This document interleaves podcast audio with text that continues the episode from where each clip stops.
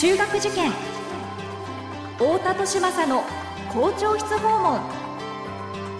太田利政です。有名中高一貫校の校長室を訪ねていく校長室訪問。今回は東京都目黒区にある私立の女子校。常盤松学園中学校高等学校の校長先生にお話を伺います。学校は個性で選ぶ時代入試も模試も出会いの場です。思考コードという新しい基準で子どもたちと学校の可能性を広げたい。私たちは首都圏模試センターです。太田利政の校長室訪問。文化放送ポッドキャスト QR 太田利政の校長室訪問。それでは時山松学園中学校高等学校の校長田村直弘先生にお話を伺っていきましょう。田村先生よろしくお願いします。よろしくお願いします。はい、えー、今回ですね時山通学園さんのお話を伺えるということなんですけれどもまずですねあの学校がまどんな場所にあるのかあの最寄りの駅ですとか周りの環境ですとか教えていただければと思うんですが。はいえっと、時山松学園の最寄り駅は、あの、東急東横線の都立大学という駅で、うん、あの、はい、はい、各駅停車に乗ってると、あの、時山松学園最寄り駅ですっていうアナウンスが入ります。あ、はい、そうなんですか。車内アナウンスで。はい、あ、はい。気づきませんでした。あ、そうですか。はい。で、そこから8、8分ぐらい歩くんですけど、うん、ええー、バス停がものすごく近くにあって、あの、肥門屋警察が、うんうん、あの、のバス停が一番近くて、で、あの、ひもや警察の裏に学校がありますので、まあ、女子校としては安全なところにあるのかな、はい、本当ですね。はい。それは、それはとってもありがたいですよね。うんはいま、周りはあの閑静な高級住宅街でして。そうですよね。ひもやのあたりでしたらそうですよね。そうそうです。あの、こっち来て驚いたのは、なんか、高級車しか止まってないのがちょっとびっくりしてます。先生はこのイントネーションからも関西のご出身で。あそうです。はい。大阪出身で、あの、えー、2年前に東京に出てきたところです。はい。あ、2年前に？はい。あ、そうですか。なんか先生のお話を聞きたくなっちゃいましたけど、今日学校の話なんで、また先生のあのバックグラウンドは今度また改めてお願いします。ありがとうございます。はい、ありがとうございます。では、えー、そのまあ時山松学園、えー、ひもんやというですね、あのいわゆる高級住宅街という、えー、東京の高級住宅街というところにある学校だということなんですけども、この学校の特徴というと、どんなところに終わりだというふうにお考えですか？そうですあの探究活動に力を入れているところでして、はい。はい。あの、8年前から探究助手の育成を教育理念に掲げています。はい。なるほど。探究女子、8年前からだったんですね。はい、そうです。はい。あの、はい。まあ、今年度から総合的な探究の時間とか、まあ、全国の高校で入るんですけど、えー、本校では総合的な探究の時間を、あの、3時間でいいところを、まあ、5時間取っておりまして、はあ。あの、自分たちの、あの何がやりたいか、そしてどうやって生きていくかっていうことをあの見つけて、人生どう生きていくかを作る学校だと思ってます。はい、なるほど。この、まあ、探究女子という、えーまあ、探究という言葉がですね、あの学校のホームページなんか見ると、もう本当にたくさん 載っていて、はい、えー、なんですけども、あの時間割的にその3時間でいいところ5時間っていうふうなお話もありましたけども、具体的に探究っていうのはどういうことを指すですかね？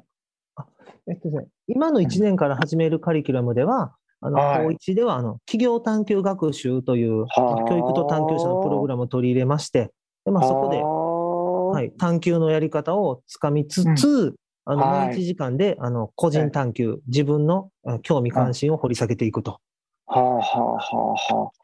で、まあ、高2の3時間、はい。で、高2の3時間では、もうその自分の見つけたテーマに対して、あの、一、人ずつで探究、個人探究さらに進めていきまして、まあ、外部のコンテストとかですね、あと、はい、まあ、最後は小論文作成でまとめるというふうな活動をしていこうと思ってます。うんうんうん、なるほど。あ、先ほどの、あの、えっと、高2の前は高校1年生の。そうですね。あ、ってことですね。なるほど。はい。わかりました。はい。はい、それで、あの、今までも、まあ、時間割にはなかったんですけど、まあ、はい、放課後の時間を使ってですね、うん、自分でやってきた子たちがいっぱいいまして、なんかビジ、なんかビジ、高校生ビジネスコンテストで優勝するとか、うんうんうん、日本水産学会の高校生ポスター発表で最優秀賞を取る。えー、あと学生団体を作って、あの、はい、小学生の国際交流のワークショップを開く。はあはあはあ、ととうとうあの何がしたいかっていうことをこう見つけてきた子が多くですね、うん、だから、ね、えー、入試でいうと総合型入試に強い学校です。なるほど。はい、はあはあ、あ実際そういう総合型入試で受験をされる、はいえー、生徒さんが多いというそうですね。ことですかね。はい。だ今年なんかですと、あの、えー、慶応大学に6名すでに合格しております。うん、はい、ああ、そうですか。おめでとうございます。はい。はい、やっぱあの通る、はい、通るための探究じゃなくて、うん、自分の実績があって、そして自分のやりたいことができる大学を選んで出願しているので、うん、まあ、合格率が高いと思っています。あの自然な流れでというね、そうですね。もともとその生徒さんがお持ちのビジョンの中にちょうどいい大学が、あ、じゃあそこを受けてみようということで、でえー、大学入試ありきではなくって自分のやりたいことありきで、はい、えー、その途中に、えー、大学入試があるという形でスムーズにあえー、通過していくって、そんなイメージですかね。そう、そういうイメージですね。はい。なるほど。この時を待つの探求ってどういうことなのか、えー、もう少し詳しく教えていただいてよろしいですか？はい。まあ、探究活動をこう学校の中でやろうとする学校多いと思うんですけれども、うん、外部人材とあの時山町は積極的につないでいます。はい。ですので、あの、外の方と共同して、すると生徒がそこからその方に紹介してもらった人を紹介してもらってというふうに、はいうん、あの活動を個人で広げていくことができるようになりました。なるほど。はい。あと、まあ、外部のコンテストに出た時も、審査員の方と話して、新しい方紹介してもらったりと。うんうんうんうん、これが、あの、まあ、ズームの時代で、あの女子校でもやりやすくなったんかなとはちょっと思うんですけど、ね、はい。それはありますよね。はい、なるほど、なるほど。だから、こういうふうに積極的に外部人材とつなぐ、外とつながるということをしておりますので、はい。保護者の方への、はい。アドバイスみたいな感じですけど、まあ、可愛い子には旅をさせろじゃないですけど、もうちょっとこう、外に出て、自分の子はそんな、ね、悪いことはせんと、はい、悪い人は引っかかれて信じて、ちょっとどんどん外に出してあげることがいいんじゃないかなって思います。うん、なるほど。これ8年前にその探求に力を入れましょうっていうふうになったら何かきっかけがあったんですか、まあ、学校改革を、まあ、当時、うん、まあ、するにあたり、はい、まあ、もともとその、が行事で育つというんですか、学校として、まあ、5教科も、9教科も大事なんですけれども、はい。まあ、課外活動、委員会活動を含めて、トータルで、うん、あの生徒を育てるのが時時は待つですので、はい。はい、まあ、その時は私いなかったんですけども、えー、それであの、探求、何かあのあのね、うん、未来の社会を創造する女性という、はい、表現する言葉として探求女子が選ばれたと、ええ、なるほど、はい、なるほど。あじゃあ、ちょっとすみません、その、まあ、あの選ばれたと聞いてますみたいなこともあったので、うん、あの先ほどあの改めてなんて言ったんですけど、先生、その2年前にいらっしゃったっていうのは、うん、はい。えーと、どういう経緯でというか、あの逆にその先生、その前、何されていて、はい、であの2年前にあのこちらいらっしゃったっていうのは、どういう、うん、あ。あの狙いというか、はい、うん、あのでいらっしゃったんですかね。はい、は私あの、大阪の上昇学園というところで、はい、24年間勤めておりまして、はい、で24年間連続担任をしてました。えー、あ、すごい。休みなし。はい。で、はい、で 9, 9回卒業生出してるんですけど、高校。はい、えー、えー、えー、で、そんな中で、あの、だんだんクラスがいい、クラスがいい感じになってきて、学校が好きな子増えて、進学実績も伸びて、うん、学校満足度が上がっていき、学年も、その、そういう、上昇学園に貢献したいみたいな生徒が増えて、またも楽しくなってきたんで、はい、校長になるといい学校が作れるんじゃないかなと思いまして、ええ。で、まあ、時は松学園で校長を探しているという声話を聞いたんで、なじゃあぜひということで。あじゃあ、もともと時は松学園とは、あのつながりがあったわけじゃないんだけれども、本当にその、つながりができていらっしゃったっていう。うねはい、あ、そうですか。なるほど、なるほど。去年、京都で今年から校長をやらせてもらってるんですけど。ああ、なるほど。すいません、ありがとうございます。でもまあ、そういったですね、8年前からその探究女子というテーマでですね、探究活動に力を入れていらっしゃる学校だということなんですけれども、はい、あの、もともとこの学校はですね、どういった方が作られて、これまでどんな歴史を歩んでこられたのか、はい、えー、その辺のことを伺っていきたいなと思うんですが。あの、三角鈴子先生という方が、はい、あの1916年に、あの創設した学校です。はい、1916年。はい。今年107年目を迎えています。はい。はあ、おめでとうございます。はい。はい、三角先生は、あの、当時最年少の20歳で、東京師範学校女子部、うん、今のお茶の水を卒業された方なんですけど、はい、まあ、まあ、その後北海道へ赴任したり、えー、東京戻ってきたり、はい、いろいろしながら体を壊されて、えー、だいぶ波乱万丈な人生を歩まれたそうですね。ですよね。そうですね。あの、北海道では結婚と離婚もあり、うん、あの、両親の代わりに弟4人を育てて、はい。で、でもともとあれですよね、金沢、だから加賀藩士の、あ、そうです、そうです。えー、お嬢さんとして生まれて、はい、ですけども、このまあ時代の、えー、狭間の中で、お父様が事業に失敗したりとかっていう、はいすごくね、苦労された方だったんだなということで、ちょっと今回ちょっと調べてみて分かりましたけどはい。はい、ねでその苦労の末に、えー、えー、まあ、44歳で健康を回復した時に作ったのが、あの、時山松女学校ということです。はあ、なるほど。すごいですね。これもあのホームページ拝見すると、暗黒と涙の時代とかですね、すごいタイトルがついていて。そそうなんですね。あのいやこう大河ドラマになるんちゃうかという本当ですよね、そういう、はい、そういう、なかなかここまで波乱万丈なって、でもそれをちゃんとその学校のホームページで、あのこれだけ物語をですね丁寧にまたあの書かれてるっていうところが素晴らしいなって思いましたけどもね。ありがとうございます。ね、はい。その創設の時が、うん、あの高等女学校が4年生のところ、東京府の認可の、うん、えーと、本科が2年、で、家庭火星が裁縫科が1年という、まあ、うん、三角先生は寺子屋と呼んでいるような小さな学校だったんです。はい、うんはい、ちょっと簡易な形の女学校ということで始まったわけですね。はい。だからや夜間部とかあの知的障害者学級とか、そういう、うん、当時では珍しい取り組みをしておりまして。はい、ああ、そうですか。すべての女子に教育をということを。はい、ええ、ええ。で作られたですからね、先生自身がいろいろご苦労されてきましたから、まあ、いわゆるその社会的弱者の立場に立った、はい、えー、学校づくりをイメージされてたのかなということがね、ちょっと伝わってきますけれどもね。はい、そうそう。なるほど。で、まあ、女性の地位向上をすることで、まあ、男性と対等に、うん、あのやっていける女性を育てるとともに、うん、日本を支えるのは、やはり教育であり、一番の教育者は母親であるから、なるほど。女性が競技を学ぶことで、日本が力をつけていくんだと。うん、そういう広い視野を持って、うん、はい、女性教育をかあの、うん、歌っていた方です。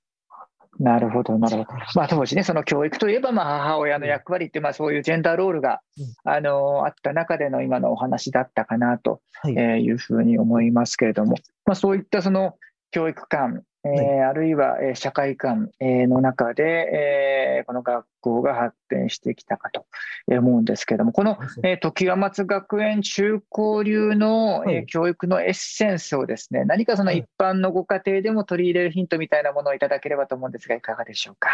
そうですね、あの、えー、探究活動をするとき、支えるときは、先生は、まあ、ティーチャーじゃなくファシリテーター、あの、はあはあはあ、伴走者になるんですけど、まあ、その時に、あの、まあ、管理とか監視とかと、そういうような、まあ、指導というのではなくて、まあ、伴走する、本当にあの、一緒に寄り添って歩んでいくので、まあ、その時のコツとして、信じる。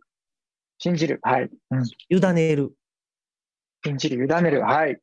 よく見る。よく見る。うん。そして待つ。はい。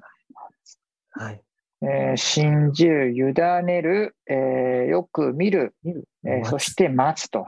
なるほど。はい。